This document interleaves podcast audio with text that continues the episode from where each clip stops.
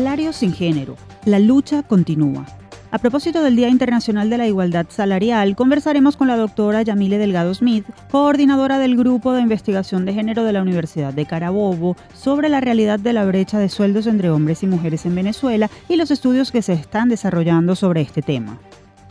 Ingenio universitario y energías limpias. El grupo USB Solar, integrado por estudiantes de varias carreras de la Universidad Simón Bolívar, comenzó a trabajar en el diseño y desarrollo de un prototipo de automóvil movido por energía solar. El objetivo, participar en una competencia internacional a celebrarse en 2024. Uno de los jóvenes miembros de la agrupación nos contará detalles de esta aventura académica. Desastres naturales en zonas urbanas. ¿Cómo prevenirlos?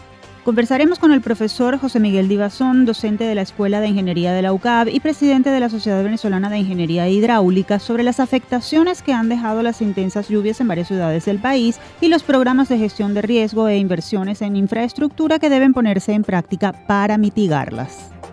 Comunicación efectiva para sobrevivir laboral y personalmente. De la mano del psicólogo Ricardo Cabrera, integrante del Centro de Asesoramiento y Desarrollo Humano de la UCAP, conoceremos la importancia de la asertividad y las estrategias para aplicarla en distintas facetas de la vida, para defender derechos, ideas y proyectos, así como para mejorar nuestras relaciones cercanas. Esta es la agenda de nuestro episodio de hoy. Los invitamos a acompañarnos durante la próxima hora en Universate, las voces de la Universidad Venezolana.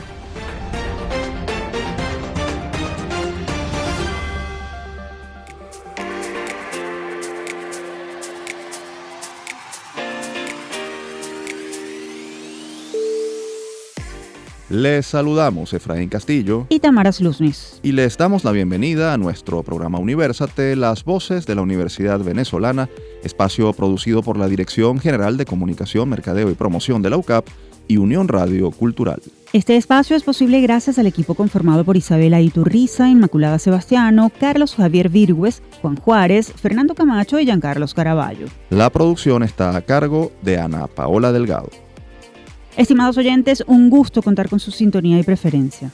En este episodio tendremos a varios especialistas que compartirán sus conocimientos y opiniones sobre temas de interés universitario y nacional. Con uno de esos expertos vamos a ponerle la lupa a un asunto que sigue siendo tarea pendiente en el mundo y en nuestro país, la brecha salarial entre hombres y mujeres. Lupa Universate. Escuchen este dato. Según cifras de la Organización de Naciones Unidas, en el mundo los hombres ganan en promedio 20% más que las mujeres, aún ejecutando trabajos de igual tiempo y valor y contando con las mismas capacidades o formación. Además, la pandemia acentuó esas diferencias salariales. En Venezuela la situación no es muy distinta. La encuesta nacional de condiciones de vida en COVID 2021 de la UCAB señala que el sueldo de los hombres es 17,7% más alto que el de las mujeres. A propósito del Día Internacional de la Igualdad Salarial que se celebró el 18 de septiembre, vamos a indagar sobre las causas detrás de esta brecha y lo que se puede hacer para reducirla. Para ello tenemos en línea telefónica a la doctora Yamile Delgado de Smith. Ella es coordinadora del doctorado en Ciencias Sociales Mención Estudios de Trabajo de la Universidad de Carabobo. Además, es coordinadora del Grupo de Investigación de Género y la línea de investigación Actores Laborales en el Laboratorio de Investigaciones de Estudios del Trabajo de esa casa de estudios. Profesora, un placer saludarla. Gracias por atendernos. Para mí es un gusto desde acá de la ciudad de Valencia, en concreto de la Universidad de Carabobo, nuestro Laboratorio de Investigación y Estudios del Trabajo poder compartir sobre este tema tan interesante. Muchísimas gracias. Profesora, históricamente la mujer ha tenido menos acceso a la educación que el hombre. También en edad reproductiva ha, ha, debido quedarse en su casa para atender a la familia. Eso permitiría tal vez entender cómo surgió y se acentuó la llamada brecha salarial. Sin embargo, hoy esas condiciones han cambiado de manera sustancial.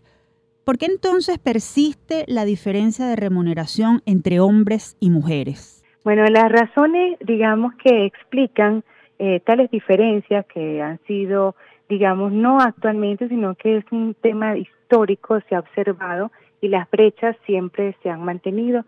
Se modifican, en atención si estamos hablando del caso venezolano, el caso latinoamericano o nos comparamos con el resto de los países del planeta. las brechas siempre han existido y se han buscado distintas maneras para poder explicar cuáles son, cuáles son las razones o los aspectos que permiten establecer por qué esa diferencia. Y la respuesta no ha modificado, sigue siendo la misma y tiene que ver con los patrones culturales. Los patrones culturales es lo que permite comprender y entender estas diferencias.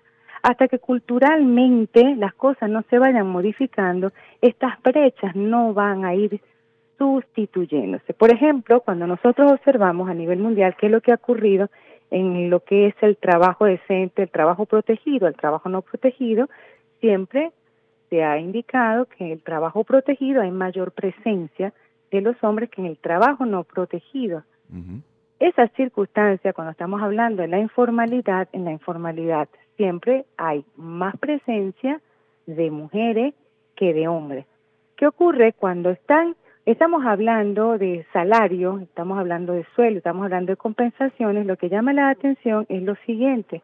También ocurre en la ciencia, cuando estudiamos en la ciencia los sueldos y los salarios de las personas que están en la ciencia, ocurren lo mismo hay, a pesar que en muchas ocasiones hay más presencia en determinadas organizaciones de mujeres, los salarios más altos están en la alta gerencia. Eso es lo que en algunas, algunas mujeres y algunos grupos feministas han llamado el glass ceiling, los techos de cristales, es decir, que a pesar que existe una carrera, en teoría está abierta para hombres y mujeres, hay un techo de cristal es como un, o un piso pegajoso también le llaman algunas personas que no permite que la persona surja, siga subiendo dentro de lo que es la estructura organizacional. Pero lo que llama la atención es que no se cumple aquello que a igual trabajo, igual remuneración. Esto quiere decir que hombres y mujeres pueden que estén realizando el mismo trabajo con la misma formación, idénticas competencias y existen diferencias que son salariales del punto de vista de la compensación. Ahora, ¿qué datos manejan ustedes desde el Grupo de Investigación de Género de la Universidad de Carabobo sobre lo que pasa en Venezuela? ¿Está aumentando o disminuyendo la brecha salarial? Las brechas salariales a nivel mundial, a nivel de América, a nivel de la región y a nivel de los poquitos trabajos que se pueden realizar apuntan que hay una disminución y la tarea es que las brechas se mantienen. Y eso es lo que sigue en el fondo preocupando. Eh, por ejemplo, acá nosotros en Venezuela eh, podemos observar que estamos hablando de un 20%, de un 18%, 16.9% cuando se revisan los trabajos, por ejemplo, de sectores mucho más pequeños en el estado Carabobo. O sea que pudiéramos estar hablando de un aproximadamente de un 18% redondeando, de las diferencias salariales entre hombres y mujeres. La diferencia se mantiene. Recuerda que cuando hablamos del, del planeta estamos hablando de porcentaje un poquito más elevado. Estamos conversando con la profesora Yamile Delgado, coordinadora del doctorado en Ciencias Sociales, mención Estudios del Trabajo de la Universidad de Carabobo. Profesora, ¿es realmente posible acabar con las diferencias salariales entre hombres y mujeres? Esto si tenemos en cuenta que, como usted lo decía al principio, la cultura interviene directamente en crearlas y mantenerlas. Bueno, ahí la respuesta, bueno, te la voy a dar en dos sentidos. Uno que tiene que ver con los sueños y otro que tiene que ver con las realidades. En lo particular, acá se cumple aquello de la idea del año 1919, por ejemplo, la Organización Internacional del Trabajo, que siempre nació y sigue trabajando en el sentido y el, con el deseo justamente de buscar eso que llamamos la equidad, en donde todos tengamos las posibilidades. Entonces esto se convierte como una especie de sueño. En conclusión, y la respuesta es que yo creo que esto va a tomar muchísimo tiempo, porque los temas culturales y los procesos culturales toman tiempo no son decretos. Una cosa es lo que yo quisiera y otra cosa es lo que ocurre. Entonces, ¿qué debemos hacer? Bueno, vamos a tratar que estas brechas pues la vayamos reduciendo en el menor tiempo posible. Con lo cual hay salida y la salida está justamente en la educación. La salida está en la convicción de las personas, en la primera, en el primer espacio de actuación que son los hogares. Entonces, esto se resuelve con educación, con formación modelando a lo interno, construyendo una sociedad distinta, construyendo otro tipo de hija, otro tipo de hija. En la medida que estas cosas se van modificando, las brechas van modificando. Obviamente, acá hay temas muy interesantes que a mucha gente no le gusta, que tiene que ver justamente con el empoderamiento, la toma de decisiones. Esto es muy importante, empoderar. Empoderar el que tiene voz, para que el que tenga voz precisamente tenga la posibilidad de hacer estas transformaciones en los niveles que correspondan en el país, en el Estado, en los gobiernos, en las empresas, en los sitios donde se toman las decisiones. Necesariamente se requiere pues ir empoderando para tener cada vez más voz, dar más visibilidad. Esa es la vía, no hay otra. Ahora, eh, eh, finalmente, profe, eh, ¿usted cree que sería necesario establecer cuotas, regulaciones al respecto para, para por lo menos adelantar o avanzar un poco en ese sentido? Bueno, lo que pasa es que acá son dos cosas. Una es la que tiene que ver con las cuotas. Este es un tema muy álgido, hablar de cuotas y dar una respuesta, mira, sí, sí, o la respuesta es no. ¿Por qué? Porque hoy en día no es como antes, en donde los temas de personas estaban tan claros como en el sentido que éramos hombres y mujeres. Eso es otra discusión. Hoy en día no es así. Hoy en día hablamos de género. Entonces, ¿de cuál cuota estamos hablando? ¿verdad? Lo que se trata fundamentalmente es un tema de derechos humanos. Y los derechos humanos son para todas las personas sin distinciones. Entonces, cuando hablamos de disminuir justamente las brechas, tenemos que ver qué posibilidades hay de que podamos todos vivir juntos y sobre la base de que todos podamos vivir juntos, porque el planeta es de todos, todos tenemos deseos, necesidades de trabajo, ¿verdad? Entonces, en ese sentido, las políticas públicas que son a la postre lo que a la final le da sentido y conducción a estas cosas tienen que ser unas políticas públicas que sean integradoras, en donde todos participen, en donde exista una cultura de la cohesión social, donde exista realmente una ciudadanía laboral. Eso es lo que va a permitir justamente ir buscando mecanismos de reducción de esas brechas. Las políticas públicas en materia de empleo decente, como lo plantea la Organización Internacional del Trabajo, tiene que ver con cuidar a los que tienen la voz y a los que tienen la toma de decisiones. Profesora Delgado, le agradecemos por haber estado con nosotros en Universate. Encantadísima, eh, fue un placer y bueno, lástima que sea tan poquísimo tiempo, pero ya tendremos otros espacios para seguir compartiendo. Una feliz tarde para todos. Así es, esperamos compartir con usted nuevamente. Teníamos en línea telefónica a la doctora Yamile Delgado de Smith, coordinadora del doctorado en Ciencias Sociales, mención Estudios del Trabajo y coordinadora del Grupo de Investigación de Género de la Universidad de Carabobo. Desde SOS Telemedicina de la Facultad de Medicina de la Universidad Central de Venezuela, les presentamos Un Minuto de Salud. La doctora Adriana Pesky Feltri, médico mastólogo, nos habla sobre en qué momento del ciclo menstrual se debe hacer el autoexamen mamario. El momento ideal para la realización del autoexamen mamario es la semana siguiente después de la menstruación. En este momento, gracias a los cambios del ciclo menstrual, la mama está menos turgente, menos inflamada, menos hinchada y para la paciente es mucho más fácil encontrar alguna lesión si está presente. Es bueno evaluar la mama frente al espejo para ver las características de la piel y el pezón y luego en la ducha con la utilización del jabón palpar la mama para que la mano deslice con mayor facilidad. Recuerden que el autoexamen mamario está indicado, pero no sustituye ni la la evaluación mastológica anual ni la realización de los estudios mamográficos y ecosonográficos cuando son necesarios. Esto fue Un Minuto de Salud. Visítanos en sostelemedicina.ucb.be.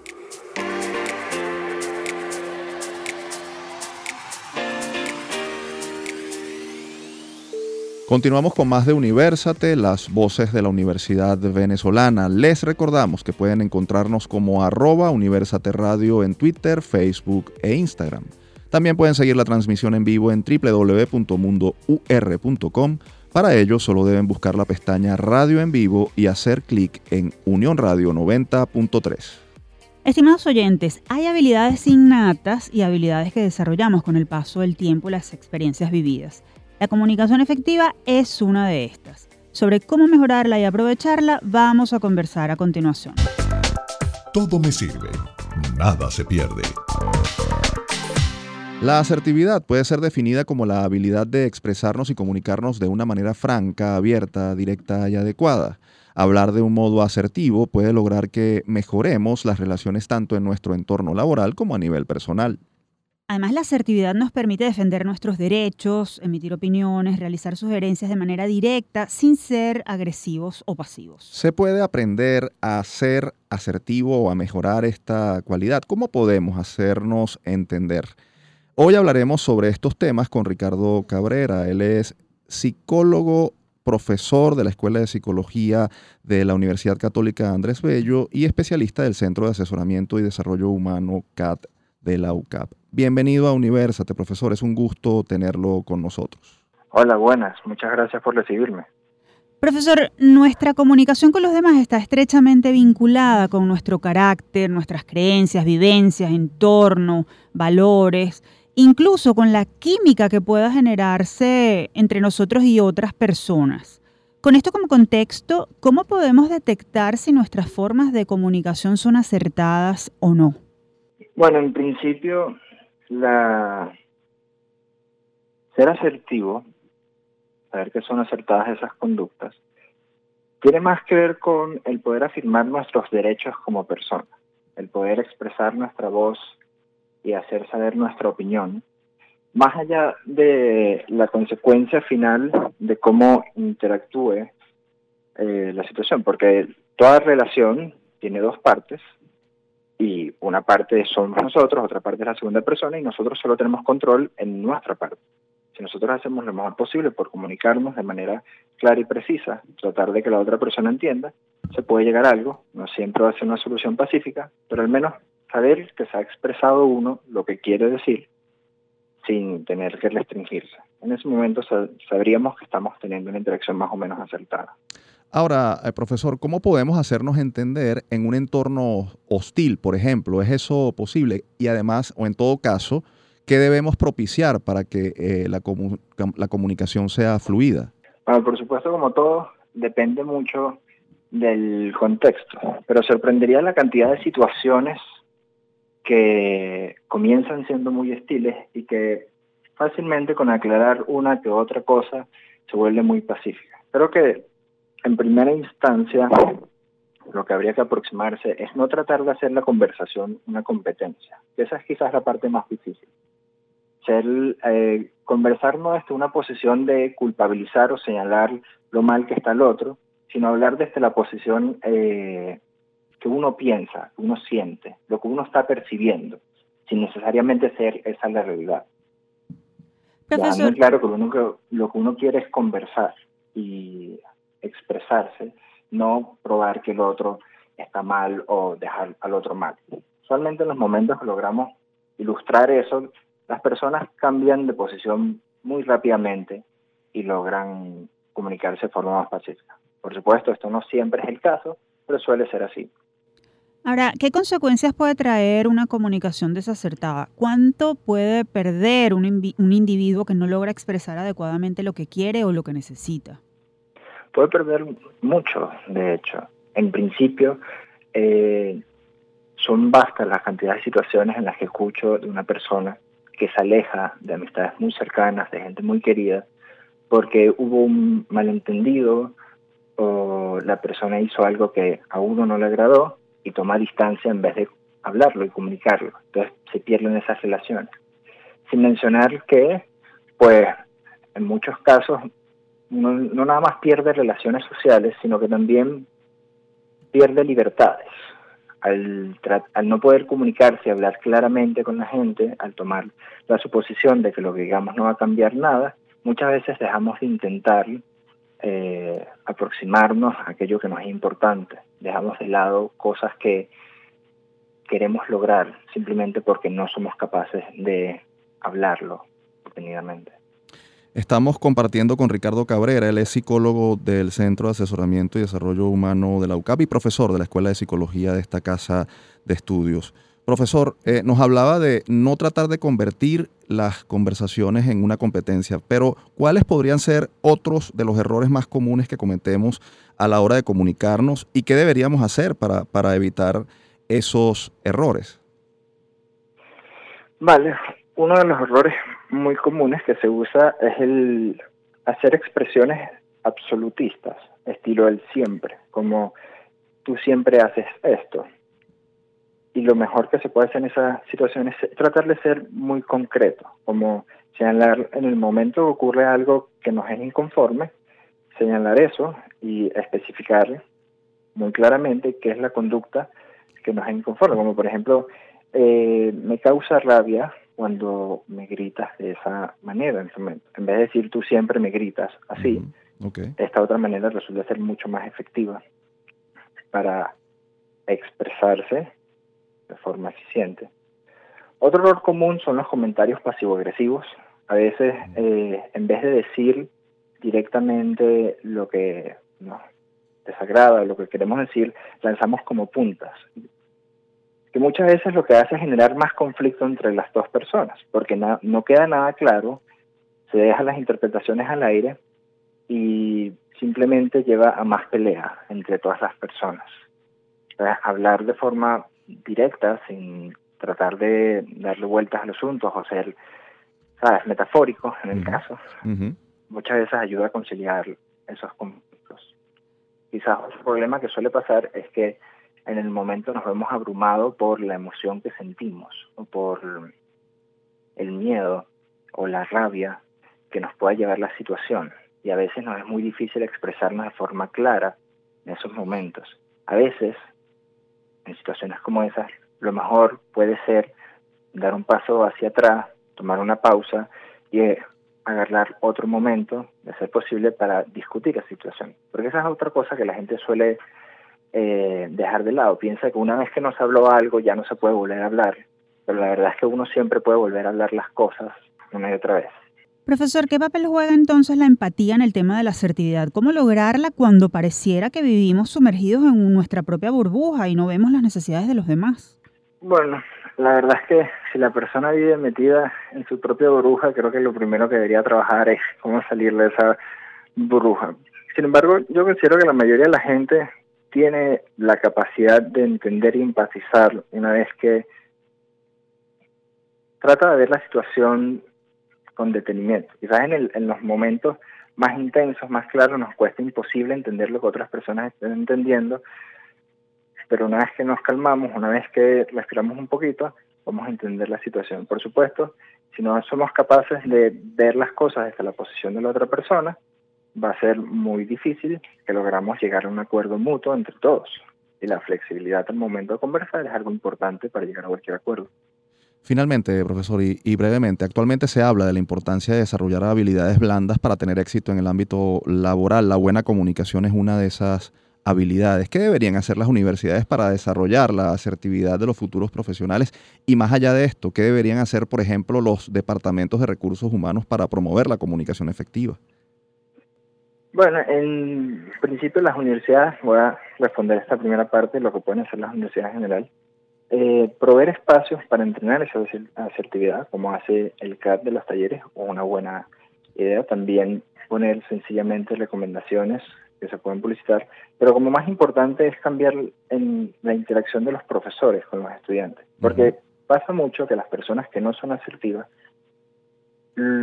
han llegado a ese punto porque han tenido una experiencia donde de repente hablar lo que dicen ha sido eh, castigado, ha sido eh, ha tenido consecuencias desagradables y la universidad es una oportunidad para aprender y flexibilizar en ese sentido. Entonces, cuando el estudiante habla, por ejemplo, que el profesor escucha atentamente esa opinión del estudiante que motive a hablar en vez de hacer comentarios que puedan denigrar o bullear a, esos estudiantes, así se podría ir desarrollando el que el estudiante hable abiertamente. También motivarlos a conversar entre sí y a hablar directamente en el salón de clase. Una cosa se puede hacer para desarrollar la asertividad.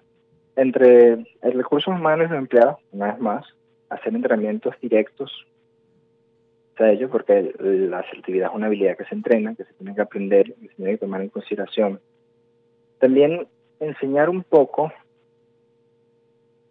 los mitos, por así decirlo, que suele tener la gente que lleva a pensar de forma errónea la interpretación de que alguien está actuando por, por malicia y explicar cuáles son los malentendidos que suelen ocurrir. la idea de que uno siempre tiene que tener la razón. Ese tipo de conversaciones siempre ayuda a desarrollar mejor la asertividad entre las personas. Profesor Cabrera, le agradecemos por haber aceptado nuestra invitación. Esperamos tenerlo en una próxima oportunidad. Muchas gracias por la invitación y espero que tengan un buen día. Conversábamos con Ricardo Cabrera, psicólogo del Centro de Asesoramiento y Desarrollo Humano de la UCAP y profesor de la Escuela de Psicología de esta casa de estudios. Ahora vamos al corte, al regreso seguiremos con más. No lo olviden, somos Universate, las voces de la Universidad Venezolana.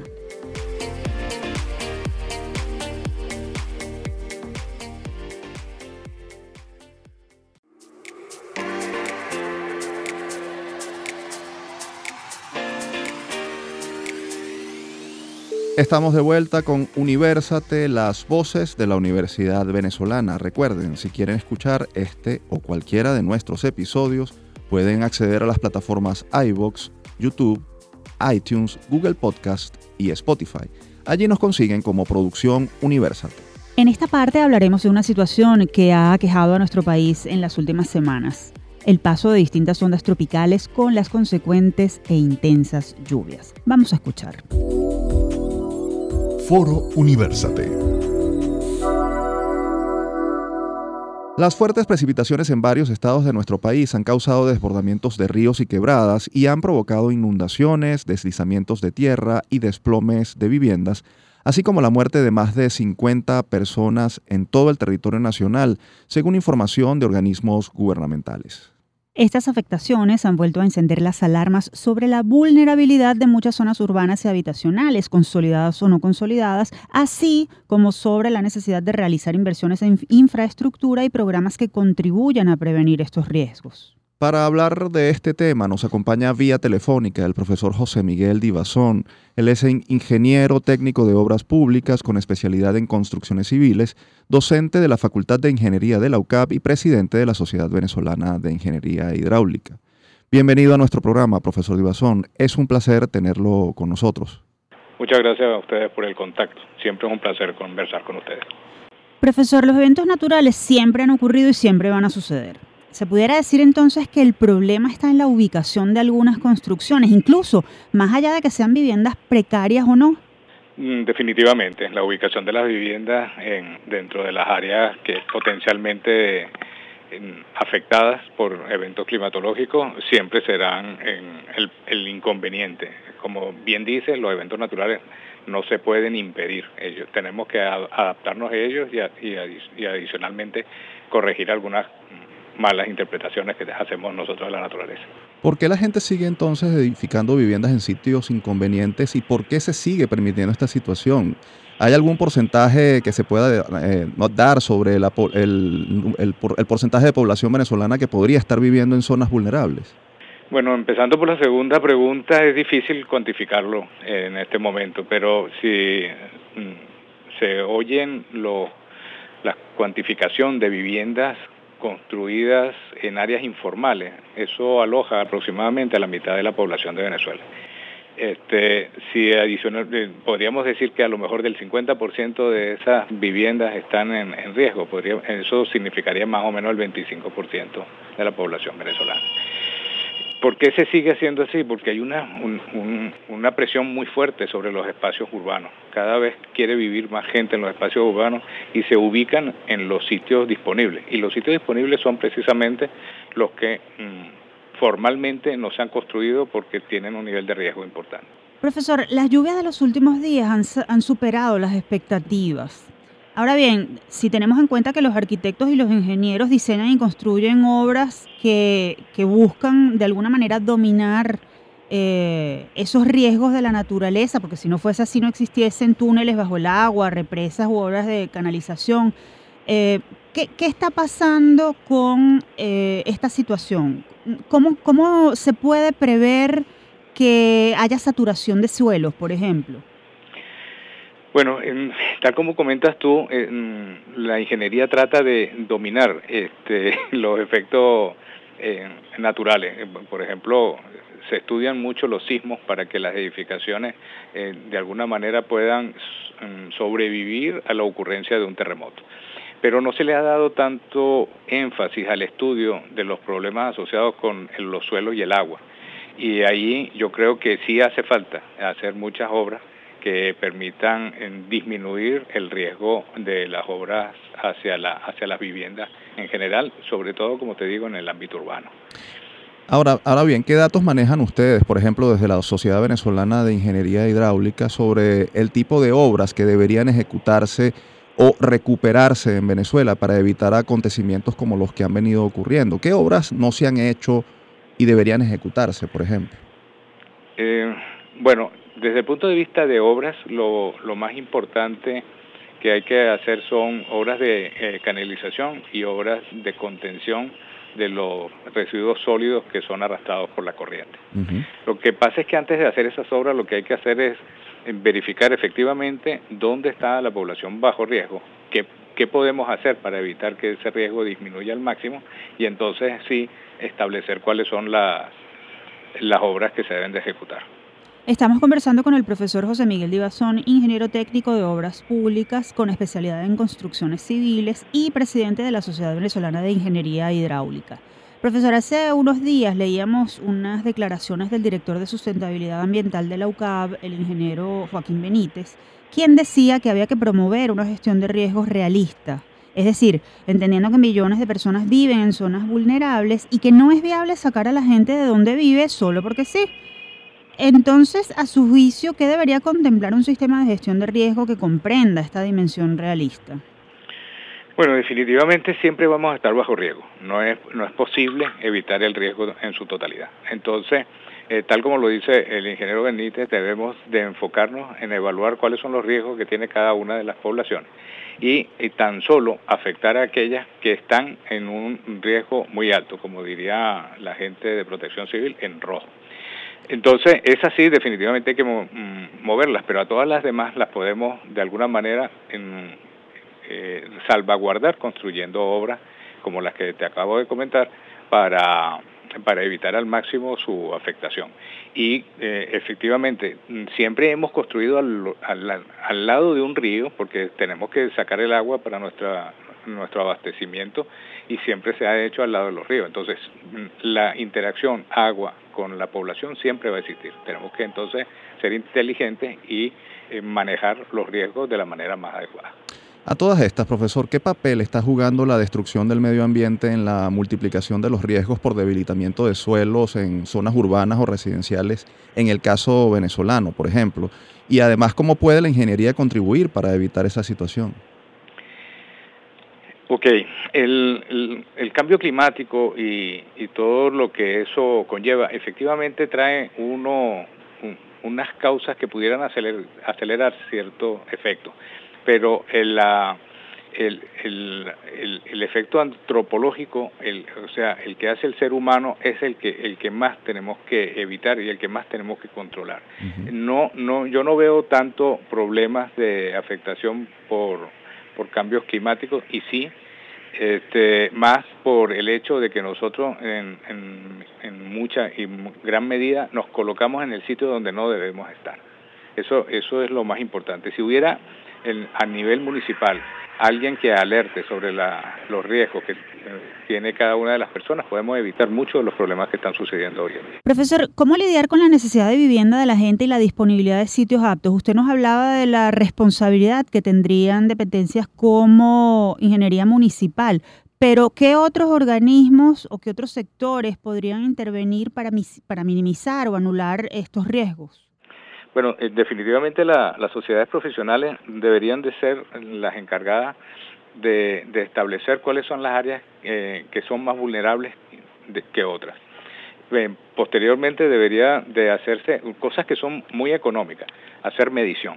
La medición de las lluvias es lo más importante. Si nosotros tenemos una adecuada eh, medición, nosotros podemos con antelación saber cuáles son las cuencas que puede ocurrir un deslave y entonces tomar medidas ya directas sobre, sobre la población que pudiera ver afectada. Pero si no hay medición, no existe la posibilidad de ello. Posteriormente, por ejemplo, todas las ingenierías municipales sí deberían de velar porque los espacios que se han considerado en riesgo bajo un estudio eh, preciso, entonces velen porque eso se mantenga así y no porque por, por coyunturas eh, de, presión política o presión social eh, se permitan construir en áreas que se sabe que están exponiendo a la población a una muerte segura. Finalmente, profesor, y brevemente, usted es presidente de la Sociedad Venezolana de Ingeniería Hidráulica y además eh, docente de la Facultad de Ingeniería de la UCAP. ¿Qué mensaje le da tanto al Estado como a los futuros profesionales de la ingeniería y, bueno, ya los profesionales en ejercicio sobre la responsabilidad que tienen para manejar estos riesgos y evitar o minimizar eh, la ocurrencia de, daños mm, graves como los que hemos visto recientemente y que se repiten eh, de vez en vez? Bueno, lo primero que todo es que eh, tenemos que aprender de lo que sucede. No podemos repetir cada vez que ocurre un deslave que nosotros tenemos, nos vemos sorprendidos por esa ocurrencia si sabemos cuáles son las causas, podemos mm, de manera con sistemas de alerta temprana prevenir por lo menos salvar las vidas de la mayoría de las personas. Y por supuesto, si sabemos que existen unas condiciones físicas, eh, geotécnicas e hidrológicas que en algunos sitios son mm, más vulnerables que en otros, entonces es el deber de las autoridades es el deber de todos los profesionales y por supuesto es deber de nosotros como académicos decírselo a los estudiantes que se puede prevenir este, este tipo de eventos y se pueden salvar muchas vidas y también se pueden salvar mucho patrimonio, porque en las tejerías se hablan de, cientos de personas que fueron afectadas y de miles de, dólares que se perdieron en patrimonio, en casas, en, seres y en todo lo demás. Profesor Díazón, le agradecemos haber participado con nosotros en University. Muchas gracias por el contacto y estamos siempre a la orden para lo que deseen. Conversábamos con el profesor José Miguel Divazón, ingeniero técnico de obras públicas con especialidad en construcciones civiles, docente de la Facultad de Ingeniería de la UCAP y presidente de la Sociedad Venezolana de Ingeniería Hidráulica. Sabemos que estamos en tiempos difíciles, por eso te traemos las píldoras de autocuidado unos micros elaborados y narrados por especialistas de la Unidad de Psicología Padre Luisa Sagra de LUCAP, con el objetivo de brindarte información actualizada sobre formas de potenciar tu bienestar y hacer frente a las dificultades. En esta píldora de autocuidado te queremos conversar acerca del duelo. El duelo es un proceso natural de la vida. Implica cambios que pueden generar emociones intensas y complicadas para elaborar. La importancia de transitar el camino del duelo permite darle un sentido a nuestra propia vida, quedándonos con el aprendizaje que dicho proceso trajo consigo. El camino de la aflicción hacia la transformación es posible. Así que, si estás pasando por un proceso de pérdida o conoces a alguien que pueda estar pasándolo, no dudes en buscar ayuda. En primera instancia, nuestros seres queridos pueden ayudarnos a sentirnos mejor su compañía en este proceso es importante. Y si lo ameritas, busca ayuda profesional, donde encontrarás un espacio para recuperar tu calidad de vida y evitar los efectos negativos que un duelo no elaborado puede traer. Mantente atento a nuestras próximas píldoras de autocuidado y si necesitas ayuda o alguna orientación, estamos a tu orden en la unidad de psicología Padre Luisa Sagra de Lucas nos puedes contactar a través de upla.clinica.gmail.com. Te esperamos en una próxima píldora.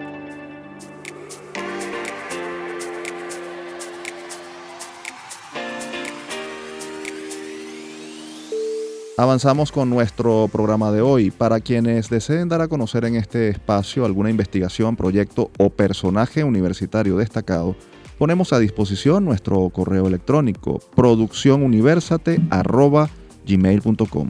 Tamara, ¿con qué vamos ahora? Bueno, Efraín, ahora vamos a conversar sobre jóvenes universitarios venezolanos que están dando de qué hablar y muy bien. En específico, vamos a compartir información de un grupo de estudiantes de la Universidad Simón Bolívar que está organizándose para afrontar un nuevo desafío. Los invitamos a descubrir de qué se trata. Generación 2020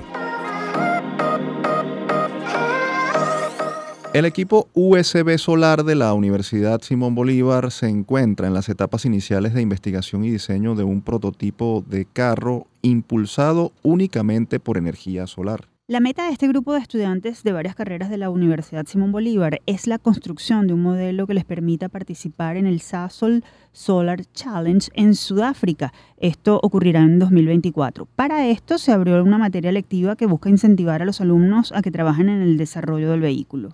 Vamos a hablar de este proyecto y para ello tenemos vía telefónica a Jesús Rodríguez. Él es estudiante de Ingeniería Electrónica de la Universidad Simón Bolívar y presidente de USB Solar. Un gusto tenerte en Universate. Jesús, bienvenido. Hola, buenas tardes, ¿cómo están? Un placer para mí estar acá en este espacio. Este, muchísimas gracias por la invitación. Jesús, cuéntanos cómo y cuándo se conformó USB Solar, cuántos alumnos la integran y de qué carreras son. Bueno, les comento más o menos la historia del equipo. Nosotros fuimos creados como agrupación en el año 2005 y se tuvo como objetivo el World Solar Challenge en Sudáfrica. En el año 2007 se culminó esta etapa y pudimos viajar hasta Sudáfrica. Posterior a eso se hizo otro prototipo para viajar hasta Chile y bueno, en las etapas del día de hoy estamos un equipo conformado por alrededor de 20 aspirantes a miembros oficiales. Estamos seis miembros oficiales que reactivamos la agrupación en esta temporada y nuestro objetivo siguiente es Sudáfrica 2024. ¿En qué consiste y cuán viable es el proyecto que van a ejecutar? ¿Qué trabajo van a realizar? ¿Solo van a diseñarlo o también a construirlo? A ver, ¿de qué manera puede además funcionar un carro impulsado por energía solar? Bueno, te comento, eh, nosotros estamos en todas las etapas de la construcción del vehículo, desde el diseño, eh, la construcción, la puesta en marcha de un vehículo impulsado 100% por energía solar. Esto quiere decir que tomamos la energía irradiada por el sol mediante paneles solares, pasa por un proceso en donde hay ciertas etapas, eh, carga un banco de baterías y eso impulsa unos motores eléctricos para que el carro pueda tener la velocidad ideal. Esto se hace, como te comento, en todas las etapas del diseño del vehículo y contamos con un diseño previo que nos dejaron las anteriores gerencias de la agrupación sobre el cual estamos trabajando en este momento. ¿Y ahora qué tan avanzado está el proyecto? ¿De qué depende además que pueda seguir adelante? ¿Qué necesitan? Fíjate, lo que ha frenado un poco la evolución del proyecto desde que inició la construcción del Catatumbo, el cual es el vehículo que estamos construyendo en este momento, ha sido un poco la situación que ha atravesado Venezuela en los últimos tiempos. Sin embargo, estamos decididos a reactivar todo el proceso de construcción del vehículo, puesto que se dejó ya terminada la carrocería del carro, también se dejó adelantada lo que es la parte del chasis, tenemos dos motores de 6 vatios hora con los cuales pretendemos impulsar el vehículo y faltaría también contar con apoyo de patrocinantes, con apoyo de personas que se quieran sumar al proyecto para poder dar ese toque final al diseño, en la parte mecánica sobre todo, y mm, costear todo lo que significa el trasladar el vehículo y a todo el equipo hacia la competencia en Sudáfrica. ¿Hay un estimado de la inversión que, que requiere el proyecto? Fíjate, te puedo comentar que el prototipo anterior contó con un presupuesto de unos 250 mil dólares. Eh, como referencia te puedo mencionar que los equipos que están compitiendo con los cuales nos queremos medir en Sudáfrica, este año se realizó una carrera con la que pudimos observar que los equipos cuentan con presupuestos de entre 700 hasta un millón de dólares, dos millones de dólares, dependiendo de qué tan factible sea en el país en donde se está realizando el prototipo y una serie de factores que podemos conversar más adelante. Estamos conversando con Jesús Rodríguez, presidente de USB Solar. Eh, coméntanos, ¿qué, ¿quiénes participarán en esta competencia? ¿Has escuchado sobre otros proyectos de otros estudiantes? ¿Cuáles son las bases del concurso? ¿Y qué obtendrá quien ocupe el primer lugar? El proyecto está destinado a competir con universidades a nivel internacional están universidades de Holanda, sobre todo universidades de Bélgica, quienes son las punteras en cuanto al desempeño de este tipo de vehículos. Ya luego podemos mencionar a las universidades y a los equipos sudafricanos, que son a los que queremos encarar en esta carrera, así como se han visto en anteriores ediciones del World Solar Challenge, también equipos latinoamericanos, pero en este momento si no me equivoco, somos el único equipo venezolano y posiblemente el único equipo latinoamericano que esté con las aspiraciones de competir en 2024 en el Sasol Solar Challenge.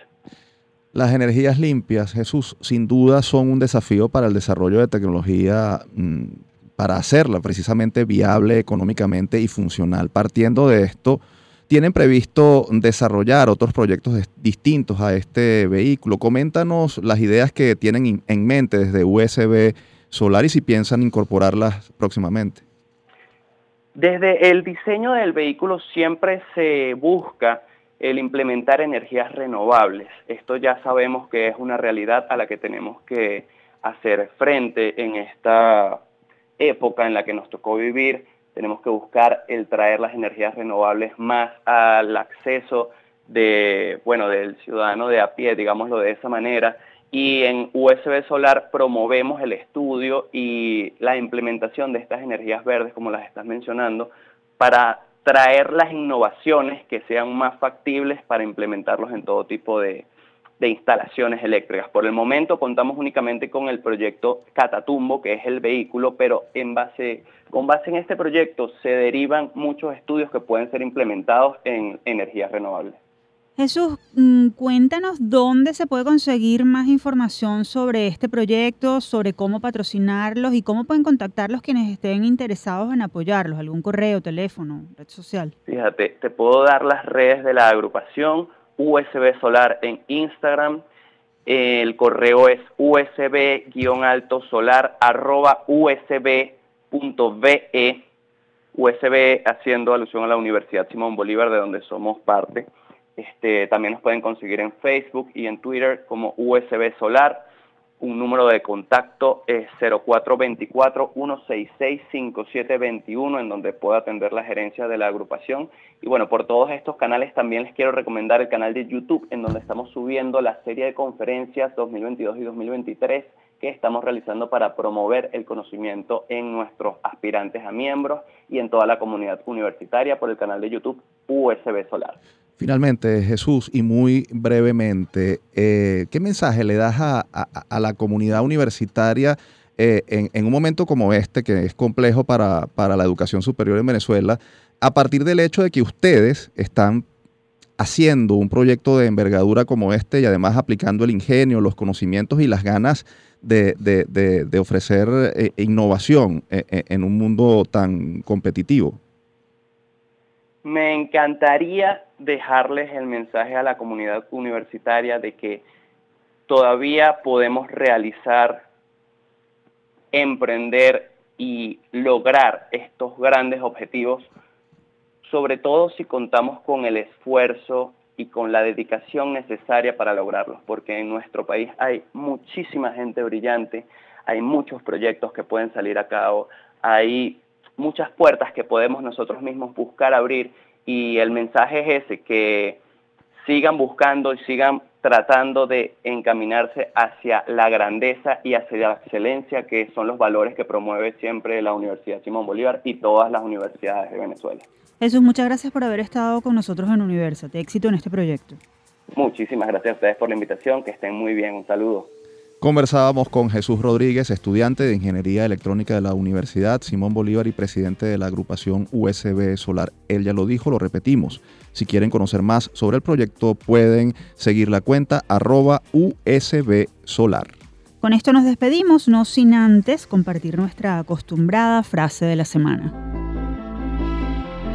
He llegado hace muchos años a la conclusión de que la arquitectura sin el diseño urbano no es completa me preocupa que hoy continuemos pensando en piezas de arquitectura aisladas de su entorno como si la ciudad se tratase de una galería de objetos. Es por eso que con alarmante frecuencia no se actúa en pro de mantener y buscar el perfeccionamiento de la ciudad. La ignorancia y el egoísmo nos separan cada día más de la obligación que tenemos de ayudar a forjar una comunidad.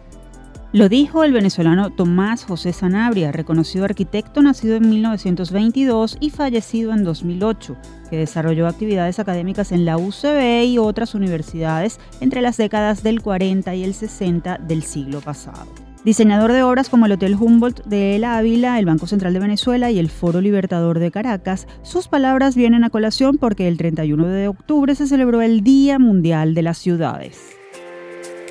Ahora sí llegó el final por el día de hoy. Les recordamos que esta fue una producción de la Dirección General de Comunicación, Mercadeo y Promoción de la UCAP y Unión Radio Cultural. Este programa fue posible gracias al equipo conformado por Isabela Iturriza, Inmaculada Sebastiano, Carlos Javier Virgües, Juan Juárez, Fernando Camacho y Giancarlos Caraballo. En la producción estuvo Ana Paola Delgado y en la conducción quien les habla, Efraín Castillo y Tamara Sluznis. Hasta la próxima.